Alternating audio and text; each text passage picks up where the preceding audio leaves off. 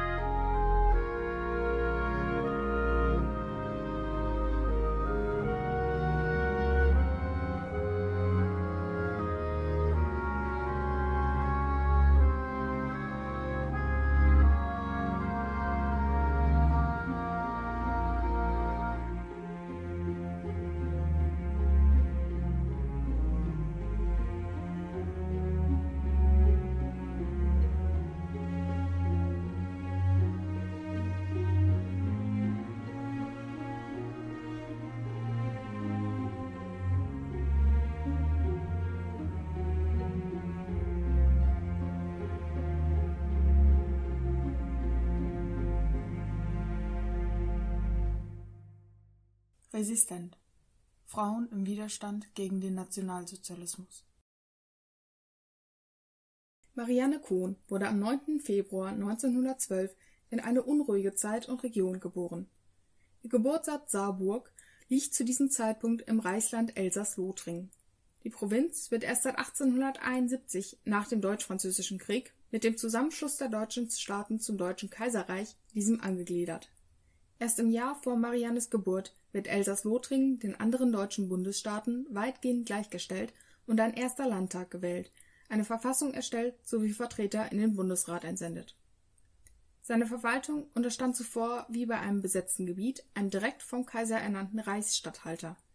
Im Ersten Weltkrieg werden Soldaten aus Elsass und Lothringen aus Furcht vor der Fraternisierung mit den Truppen der ehemaligen Heimat Frankreich nicht an der Westfront, sondern hauptsächlich in der Marine eingesetzt. Somit waren auch sie als Rote Matrosen an den Aufständen im November 1918 beteiligt, welche endgültig das Ende des Ersten Weltkriegs mit dem Waffenstillstand am 11. November des Jahres einläutete. Elsass-Lothringen erklärt sich jetzt als unabhängig, jedoch marschieren nur sechs Tage später französische Truppen in das Gebiet ein. Mit dem Versailler Vertrag wird die Region wieder an Frankreich angegliedert. Die zunächst positive Reaktion vor allem der katholischen Bevölkerung Elsass-Lothringens hierauf wandelt sich schnell. Die Franzosen beginnen eine rücksichtslose Politik der Assimilation durchzusetzen. Aus Deutschland eingewanderte bzw. deutschstämmige Personen erhalten markierte Ausweise, werden diskriminiert und aus ihrer Heimat vertrieben. Die Maßnahmen enden erst mit dem Einschreiten des US-amerikanischen Präsidenten Woodrow Wilson. Infolge der von der französischen Politik verfolgten Linie bekommen autonomistische Bewegungen, die auch häufig politisch eher linksgerichtet sind bzw. mit kommunistischen Parteien zusammenarbeiten, großen Zulauf.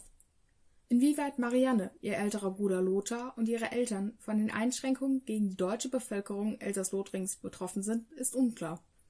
In den Quellen finden sich keine Informationen zur Herkunft ihrer Familie.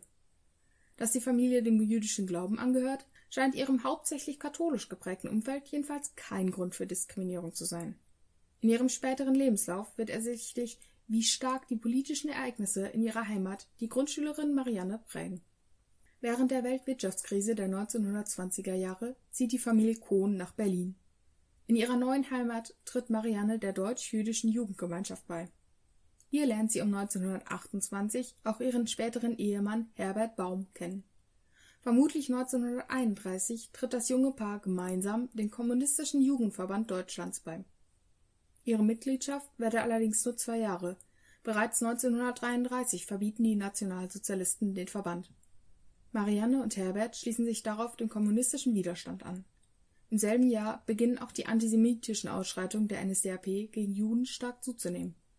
Bis 1935/36 haben bereits viele Freunde des inzwischen verheirateten Paares Marianne und Herbert Baum Deutschland verlassen und auch die im Untergrund arbeitende KPD, der beide angehören, drängt zusehends Juden vor allem aus ihren inneren Kreisen. Damit wollen sie die Gefahr der Aufdeckung der ebenfalls seit 1933 verbotenen Partei verringern. Herbert ist bis zu diesem Zeitpunkt unter anderem in die Jugendorganisation der KPD involviert. Marianne und er werden in der Folge ihres Ausschlusses zu Bezugspersonen und Anlaufstelle für hauptsächlich junge kommunistische Juden. Die sich entwickelnde Baumgruppe hat aber auch nicht-jüdische und nicht-kommunistische Mitglieder.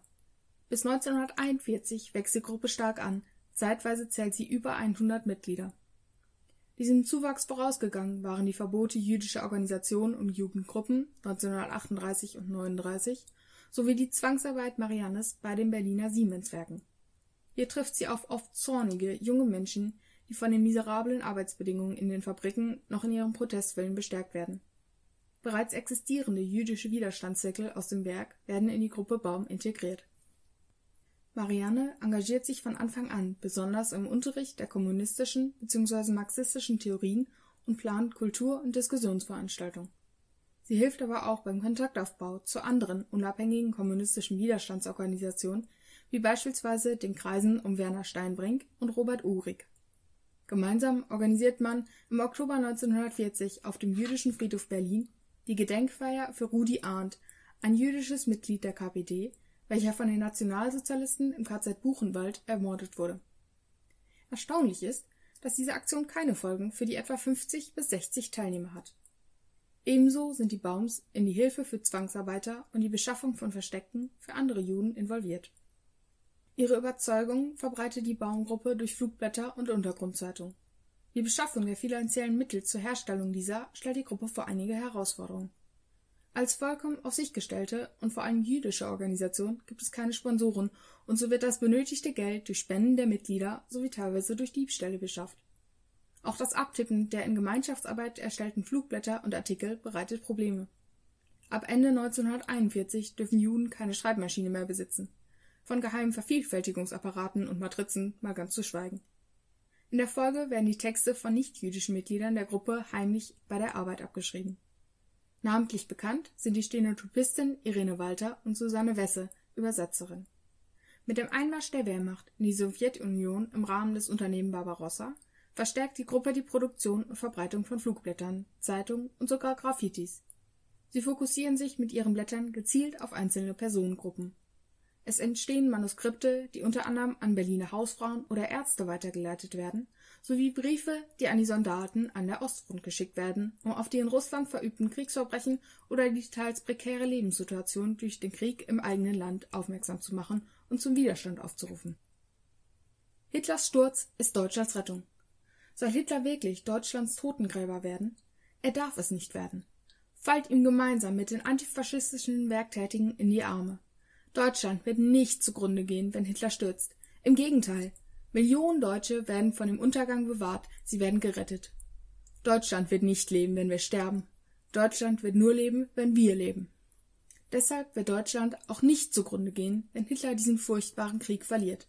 Sieg um jeden Preis, das ist eine wahnsinnige Parole, denn für Hitler gibt es keinen Ausweg, keine Lösung. Oder ist der Untergang eines ganzen Volks etwa ein Ausweg? Darum sind die besten Deutschen die Todfeinde Adolf Hitlers. In der ernstesten Stunde Deutschlands wenden wir uns an alle verantwortungsbewussten Männer und Frauen mit der Forderung Macht Schluss mit der Politik der Bankrotteure, Schluss mit dem nationalsozialistischen Volksverderbern. Wer Deutschland liebt, wer das deutsche Volk liebt, wer sich noch einen Funken von Anständigkeit und innerer Sauberkeit bewahrt hat, der gibt Hitler und seinen Helfershelfern den wohlverdienten Fußtritt. Ausschnitt aus dem Flugblatt an die deutsche Ärzteschaft aus dem Frühjahr 1942. Anfang 1942 wollen Marianne und Herbert Baum sowie weitere Mitglieder der Gruppe ein deutlicheres Zeichen gegen die Diskriminierung der Juden in Deutschland und den besetzten Gebieten, den aussichtslosen Krieg sowie die von den deutschen Truppen verübten Kriegsverbrechen vor allen Dingen in Osteuropa setzen. Sie planten einen Brandanschlag auf die Propagandaausstellung Das Sowjetparadies. Hier wird Falschinformation über das Leben und die Menschen in Russland verbreitet, um den Krieg im Osten zu rechtfertigen. In der Folge 2 dieses Podcasts zu Liane Berkowitz, die mit ihrer Organisation ebenfalls eine Widerstandsmaßnahme in Berlin gegen die Ausstellung ausführte, erzähle ich etwas mehr dazu. Am Abend des 18. Mai, nur einen Tag nach der Aktion von Liane und der Schulze-Beusen-Hahner-Gruppe, führt die Gruppe um Herbert und Marianne Baum gemeinsam mit dem Kreis und Werner Steinbrink einen Brandanschlag auf das Sowjetparadies aus. Den offiziellen Bericht über die Ereignisse habe ich am Anfang vorgelesen. Da die Feuerwehr schnell zur Stelle ist, kommt es nur zu geringen Schäden. Die insgesamt elf TäterInnen, neben den Baums befinden sich unter ihnen noch drei weitere Juden, werden in der Folge schnell identifiziert und am 22. Mai verhaftet. Weitere Mitglieder der Widerstandsorganisation kommen ebenfalls in Gewahrsam, unter ihnen auch die beiden Schreiberinnen Irene Walter und Susanne Wesse. Laut einem Bericht des jüdischen Ehepaares Holzer werden von der Gestapo im weiteren Verlauf für jede jüdische am Anschlag aktiv beteiligte Person je 100 Juden in Berlin verhaftet, unabhängig davon, ob sie in Beziehung zu der Gruppe Baum stehen oder nicht. 250 von ihnen werden sofort erschossen, die anderen 250 Personen ins KZ Sachsenhausen deportiert. Der Bericht der Holzers, welche lange als nicht verlässlich galt, wurde Jahrzehnte nach der Tat, im Jahr 1984, in einem quellenkritischen Text im Jahrbuch des Landesarchiv Berlin bestätigt. Nach ihrer Verhaftung wird Marianne in das Gefängnis Berlin-Plötzensee überstellt. Noch in der U-Haft begehen drei ihrer Mittäter, unter ihnen ihr Mann Herbert, Selbstmord. Am 16. Juni 1942 werden sie, Irene Walter, Susanne Wesse und drei weitere Personen in einem ersten Prozess zum Tode verurteilt. Zwei Monate später am 18. August wird das Urteil in der Haftanstalt Berlin-Plötzensee vollstreckt. Ein Großteil der ebenfalls verhafteten, nicht direkt zu Tode verurteilten Personen wird in Konzentrationslager deportiert. Nur wenige von ihnen überleben den Zweiten Weltkrieg. Als Juden und Kommunisten gelten sie im Dritten Reich als besonders minderwertige Personen. Die Gruppe ist heute trotz ihrer zahlreichen Aktionen gegen das menschenverachtende System der Nationalsozialisten relativ unbekannt. Der Journalist Stefan Reinecke meint hierzu, dass sie nach Kriegsende für die DDR zu jüdisch, für die junge Bundesrepublik zu kommunistisch war. Einige der überlebenden Angehörigen der Gruppe waren nach 1945 in hohen politischen Ämtern in der DDR tätig. Das Wirken von ehemaligen Mitgliedern in der Stasi oder der SED mag in Westdeutschland bzw. nach 1990 im Vereinigten Deutschland seinen Teil zum bewussten Vergessen der Baumgruppe beigetragen haben. 1981 wurde am Berliner Lustgarten ein Gedenkstein für die Gruppe um Herbert und Marianne Baum errichtet.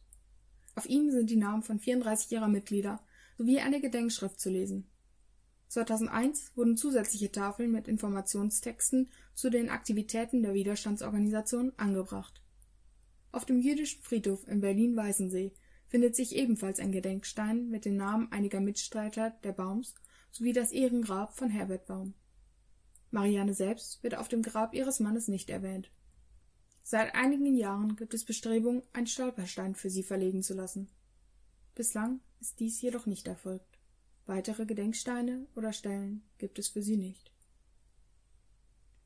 In Gedenken an Marianne Baum, geborene Kohn, Herbert Baum Gruppe 9. Februar 1912 bis 18. August 1942